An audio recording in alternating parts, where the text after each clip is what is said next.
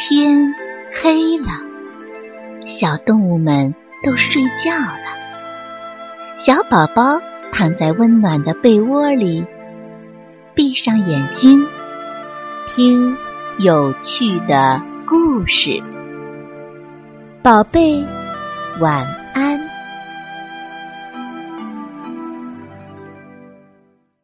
小狗的新年演说。这几天，小狗又高兴又着急。高兴的是啊，狗年到了，这可是狗家族的一件大事儿。着急的是，新年一到，十二生肖的动物们都会集中在一块儿，发表演说，比一比谁的决心大。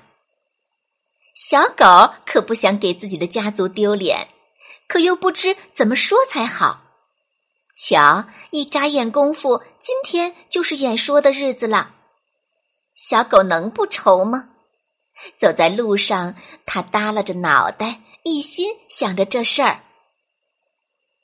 小狗你好啊！原来是松鼠婶婶。新年到了，我上菜场买些菜，好招待大家。松鼠婶婶的篮子可真大呀！里面有鱼，有肉，还有许多新鲜的蔬菜。松鼠婶婶，你可真好客！小狗羡慕极了。边走边聊，小狗觉得松鼠婶婶的说话声越来越远。回头一看，哎呦！只见松鼠婶婶一屁股坐在地上直喘气，满头的汗珠在阳光下一闪一闪的。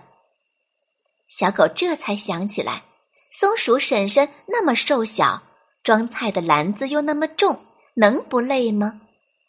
怪自己粗心大意。小狗拍拍脑袋跑了回去，拿起菜篮子，扶起松鼠婶婶，一直把它送回家。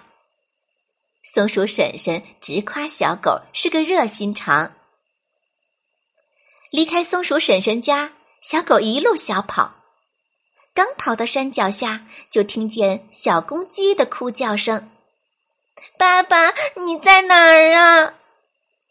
原来呀，小公鸡跟着爸爸去买鞭炮，贪玩迷了路。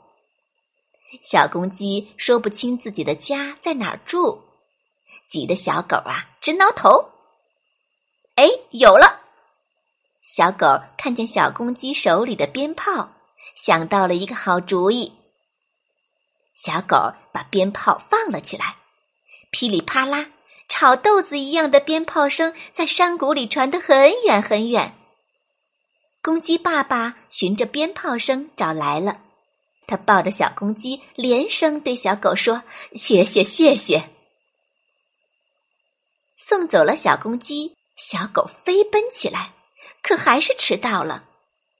大伙儿都等急了，小狗，你瞎闹什么呀？迟到这么长时间，我我小狗只好把路上碰到的事情一五一十的说了出来，心想这下完了，大家不会信任我了。让小狗没想到的是，大家都给他鼓起掌来。老牛伯伯一边鼓掌一边说：“小狗，你做得好。”可是我的演说。没等小狗说完，性急的小猴子跳了出来：“这不是最棒的新年演说了吗？”“对呀，说得好不如做得好。看来小狗的新年演说是最精彩的。大家都说呀，要好好向小狗学习呢。”